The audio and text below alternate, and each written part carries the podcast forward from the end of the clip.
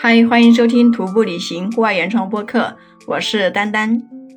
我们今天早上起床的时候，那个庄园里面就已经给我们准备了很丰盛的早餐，因为昨天晚上就跟他说过，所以我们一早上起来就有吃的，有包子、油条、稀饭，还有各种小菜，凉拌的那种豆干、炒土豆丝，还有炒西红柿、豆皮、洋葱炒羊肉。哇，我就感觉吃一个早餐还有这么多的小菜，关键是这个小菜做的也太好吃了吧！很少吃到能把这么些这种普通的菜炒的这么好吃的。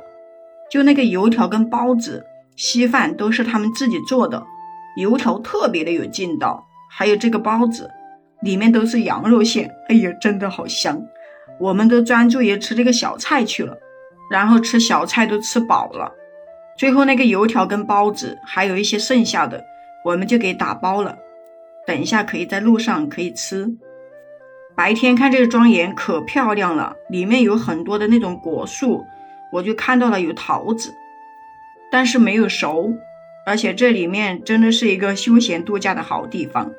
到八卦城，感觉这顿早餐是我们出来最值得的。旅行中就是这样子的，有得就有失。你看，我们没有看到八卦城，但是呢，又到了这一个地方，吃到了这么好吃的东西，总会有一些收获的。吃完早餐以后，我们就要出发到乌鲁木齐去了，然后再转去别的地方。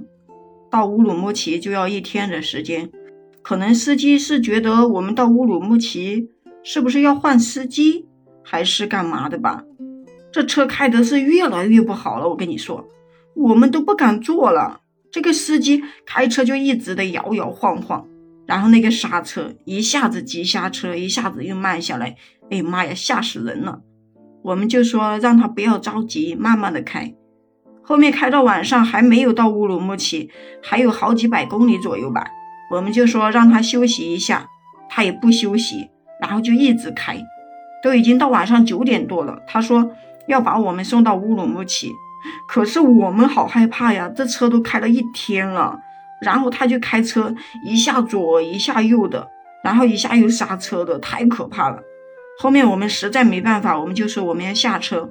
刚好我们看到这边快到一个县城了，我们就说不用他送了，钱也不用退。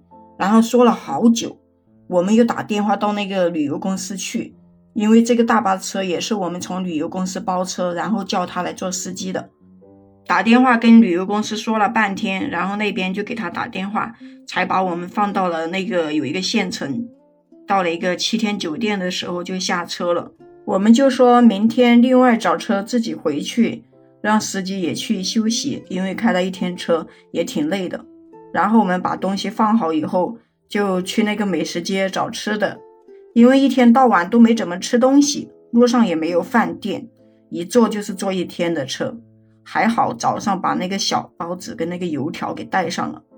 到了美食街以后，就感觉这里好热闹呀，而且这里卖小吃的都是汉族，我们沟通起来也比较方便。关键是这里的小吃都是我们喜欢的，什么凉皮呀、火锅、酸辣粉、炒菜都有，还有那种冒菜。哎呀，但是好晚了，我们也就随便吃了点东西，赶紧回酒店。因为这些东西吃一下，感觉都要吃好久，这一天天都是提心吊胆的。我们也不想在外面这么晚还在逛街。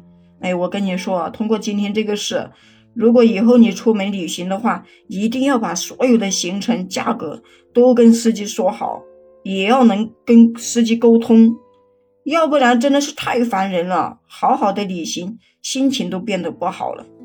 好了，今天我就先跟你聊到这里了。如果你有什么好的建议，可以在评论区给我互动留言哦。关注订阅我的专辑，我们明天见。